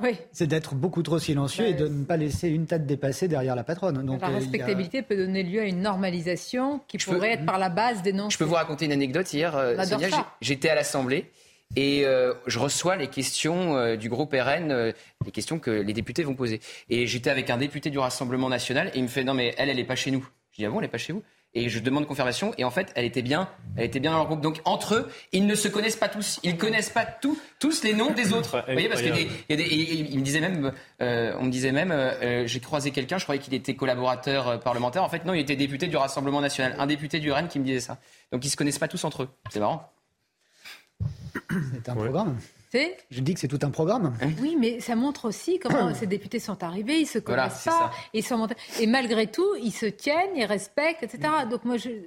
un tel spectacle, franchement, on est d'accord. Il y a des joutes à l'Assemblée, on aime les vraies joutes. Hein, on en a sur vous, avez vu vous avez vu l'appauvrissement de, de, la langue, vous avez vu l'appauvrissement euh, en parallèle avec la pensée. Ça va de pair. Et, et euh, les députés sont, se révèlent aussi euh, un, après, miroir de vraiment, la société. bien sûr Marché, que... par exemple. Oui, oui, mais, mais après d'autres, d'autres. Attention, parce que bien sûr, l'image du Parlement euh, est vraiment abîmé. Mmh. Ce qui d'ailleurs peut euh, profiter au Sénat dans, la, dans les mois qui viennent sur euh, la manière où les choses vont-elles se passer. Si Personne s'est jamais beaucoup passionné pour les débats au Sénat. Je pas non, mais regardez la manière sur la, la, la... Il y a les meilleurs rapports. Non, mais regardez la manière dont le quinquennat a commencé sur le plan parlementaire. Ça s'est aussi passé au Sénat sur les arbitrages avec le groupe LR qui est plus puissant. Mais n'oublions pas qu'il y a à l'Assemblée des députés qui font leur travail correctement, qui élaborent la loi, qui contrôlent l'exécutif, qui sont oui oui, mais, euh, et j'en connais un certain nombre d'entre eux.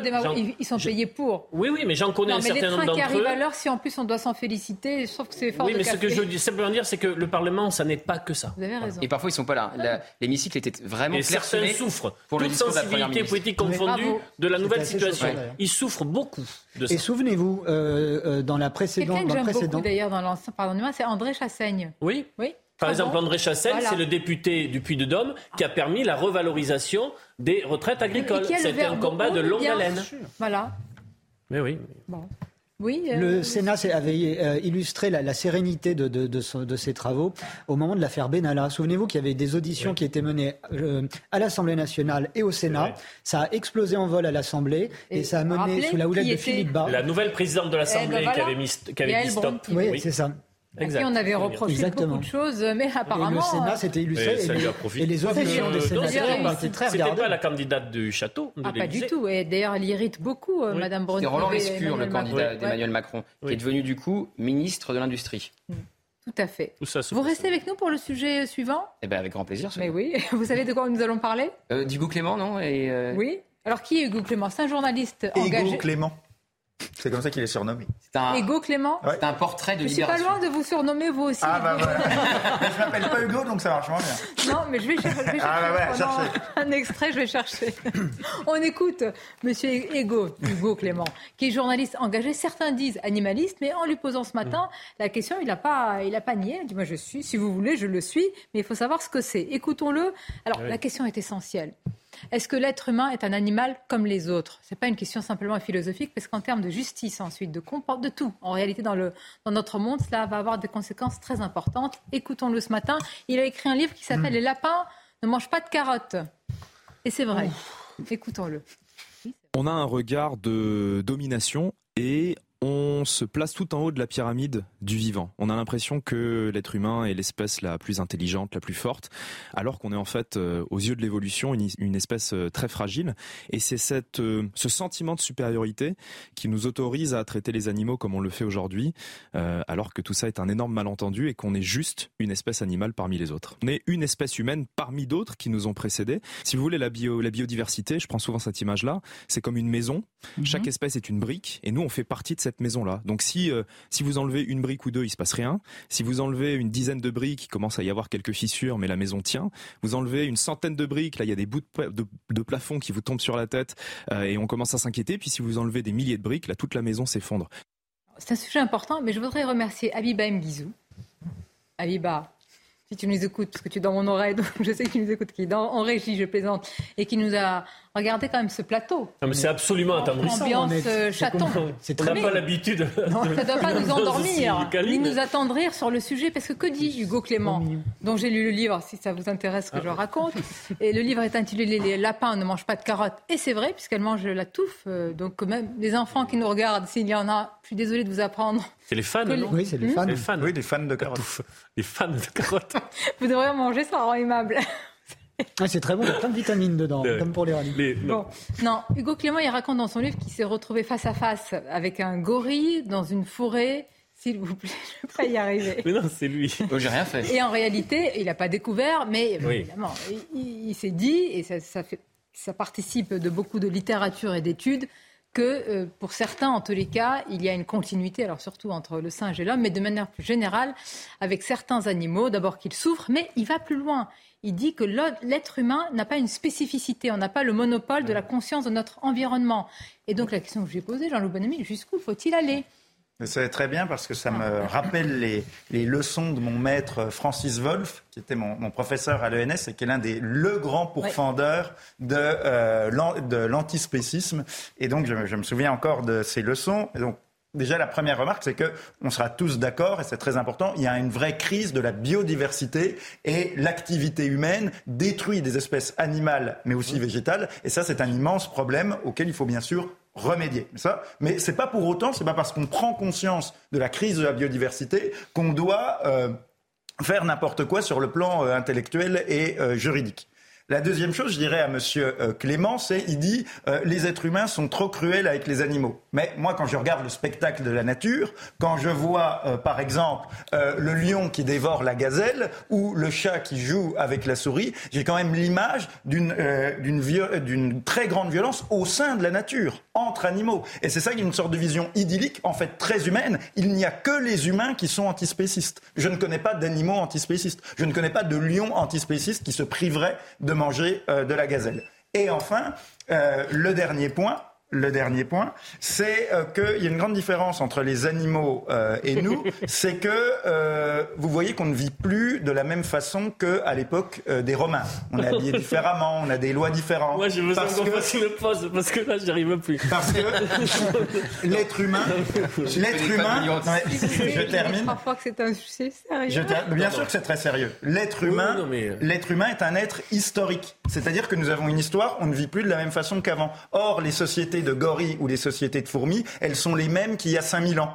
C'est-à-dire le comportement biologique des sociétés animales n'a pas changé. Parce que les animaux ne sont pas libres de changer leurs lois qui leur sont données par la nature. Tandis que nous, nous sommes des êtres libres qui pouvons changer nos lois. Et c'est pour ça que nous avons une histoire avec des périodes différentes. Et donc, ce qui me fait un peu peur dans le discours de M. Clément, c'est il dit bah, il faut mieux traiter euh, les animaux, pourquoi pas. Et mais à force de humaniser les animaux, on risque d'animaliser l'homme et de dégrader. Et je trouve ça un peu dangereux pour la liberté et la dignité humaine. On risque de biologiser et d'animaliser l'homme. Mais jusqu'où? Parce que si et de manière un peu inquiétante. Le pape de l'antispécisme, je crois qu'il est australien, qui est un philosophe qui s'appelle euh, Singer.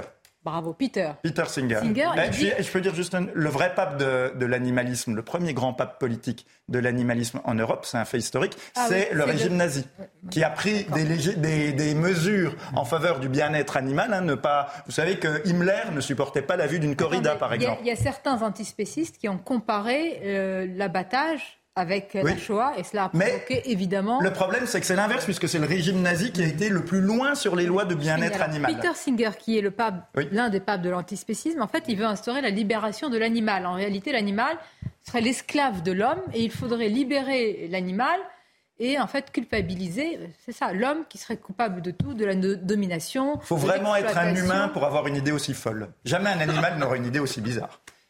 Bien vu. C'est vrai. Jamais un animal n'aurait une idée aussi curieuse. Qu'est-ce que ça vous inspire je, ça, ça, ça, ne m'étonne pas vraiment cette sortie dans, le, dans la mesure où elle, elle, arrive à un moment euh, de, du, du, du, discours et de la réflexion euh, publique euh, sur le sujet où on, on, on, voit une chose et son contraire. D'un côté, euh, on est euh, à un moment, à une époque où la nature doit être respectée, protégée.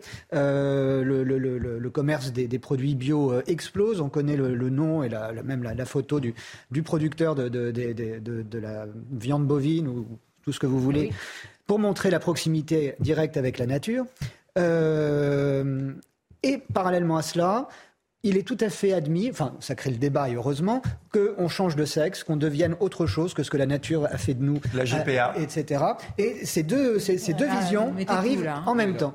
Non, et que maintenant on nous dise que l'homme est un animal comme un autre, ça vient alimenter cette confusion ça, générale. Des, des, thèses intersectionnelles, ça, ça Pas du tout. Je dis que ça ne m'étonne pas d'entendre. Ce, Oui, oui. Non, mais c'est intéressant. Vous n'êtes pas d'accord. Parce que certains disent antispécisme, antiracisme, décolonialisme, mm. etc. Bah, c'est le degré ultime de l'intersectionnalité. C'est le degré ultime. C'est gommer les différences Bien sûr, c'est gommer, puisque l'intersectionnalité, c'est de gommer les différences. Donc c'est la, logique où c'est au maximum. Moi, sur le sujet, j'ai bugué au moment de la peine carotte, donc je me suis arrêté là. Moi, ne bougez pas, parce qu'au-dessus de votre tête, c'est très beau. Parce que moi, j'ai un petit chaton.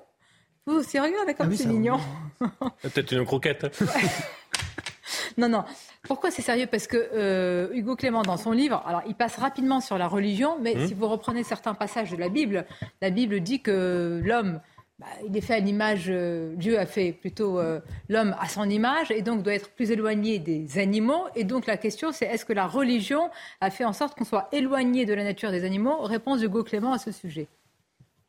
Je, parle beaucoup du, livre d'Elisabeth de Fontenay, qui est une philosophe qui s'appelle Le silence des bêtes et qui a retracé justement euh, l'histoire de la philosophie et de la religion à travers notre rapport aux animaux. Et effectivement, Elisabeth de Fontenay, elle explique qu'il y a une rupture qui arrive avec l'avènement du christianisme, puisque le christianisme veut que l'homme est fait à l'image de Dieu. Et donc, on serait une espèce à part parce que c'est Dieu qui nous aurait euh, qui nous, aurait créé à son image. Euh, effectivement, quand vous regardez les par exemple les philosophes euh, grecs présocratiques, le célèbre Pythagore qu'on connaît tous avait un autre rapport aux animaux. Pythagore, par exemple, prenait le, le végétarisme parce qu'il estimait que c'était pas nécessaire d'exercer une violence sur les animaux. Rousseau au siècle des Lumières, euh, un des euh, fondateurs de l'humanisme, euh, prône aussi le, végétarisme et le fait qu'il ne, faut pas faire du mal aux animaux si on n'est pas obligé de le faire. Donc il y a plein de courants de pensée qui, défendent ça. Et effectivement, à l'inverse, il y a Descartes, Kant, qui défendent l'animal machine, à savoir que c'est juste un objet à peine un peu supérieur aux objets parce que c'est Dieu qui l'a créé, mais très inférieur à l'être humain. Donc la religion joue beaucoup dans notre représentation du monde. En plus, Gauthier, sur ce sujet. Exactement, puisque euh, la France insoumise va se servir de sa niche parlementaire, c'est-à-dire qu'ils peuvent imposer euh, des euh, projets de loi, des propositions de loi sur la corrida, celle évidemment d'Emeric Caron, qui veut interdire la corrida, on le sait. Et alors, si à gauche, chez les Ocolos, effectivement, ils voteront tous contre la corrida pour l'interdiction, et qu'à mon avis, à la France insoumise aussi, ils voteront tous pour l'interdiction, dans les autres partis, il va y vraiment y avoir une fracture, notamment au Rassemblement national. Vous avez toute une partie du RN qui est animaliste. On parle souvent de Marine Le Pen et de ses chats pour la caricaturer un petit peu. voilà, mais au-delà de ça, par exemple Bruno Bild, euh, député euh, du, euh, du, Nord et du Pas-de-Calais, et animaliste. Donc ça va être intéressant de voir par rapport à des, par exemple Nicolas Maisonnet, qui est un, un, député RN où dans son dans sa circonscription il y a des corridas. Ça va être intéressant de les voir s'affronter. Vous m'impressionnez parce qu'il ne devait pas réagir sur ce sujet. Il connaît les goûts, les couleurs de chaque. Vraiment, bravo. Bah, je, oui, euh, je vous ai trouvé un surnom. Vous avez dit Ego Clément. Je vous ai trouvé euh, Jean Narcisse, bon ami. je vois pas le rapport avec mon prénom. Ça m'a été inspiré. Ah, Je vois pas le, rapport avec mon prénom. Ça marche moins bien. Il faudra encore un peu fouiller, mais vous êtes sur la bonne voie. Oh, Et donc, ce que je veux dire, c'est que euh, notre ami Monsieur Clément parlait de, de Pythagore, qui justement croyait en la réincarnation. Et donc, comme il pensait qu'il avait lui-même été une vie, un animal dans une vie intérieure, défendait les animaux. Mais en fait, ce qu'il oublie de dire, c'est que Pythagore était un ennemi des régimes démocratiques en Grèce et que le fait qu'il soit à la fois antidémocrate et euh, animaliste étaient deux idées profondément liées. Et je renvoie à la nouvelle de Maupassant qui s'appelle le docteur Heraclius ah Gloss, où dans cette nouvelle, il y a quelqu'un qui découvre les théories de Pythagore, il pense qu'il est un animal réincarné et du coup il devient l'esclave des animaux. Donc voilà, je pense que c'est la suite. Il faudrait annoncer son émission là maintenant. Et voilà, c'est la suite. On ne parlera pas d'animaux. Une, animaux, une émission sans chaton. On aura retenu que les lapins ne mangent pas de carottes. Ah mais moi, ça, vous m'avez fait, la, journée. vous m'avez fait la journée avec ça, parce que ça n'arrête pas de... À 22h. Dimanche à 22h, pour info Non, mais les lapins ne mangent pas de carottes, c'est important. Je la regarde. Le dimanche à 22h, avec une bonne carotte. Merci à vous. les lapins à demain, si vous le voulez bien. si, vous nous faites encore confiance pour le sérieux de ces débats. Merci Gauthier, merci, à tous et à tous nos invités. Merci. Restez avec nous, bel après-midi sur CNews.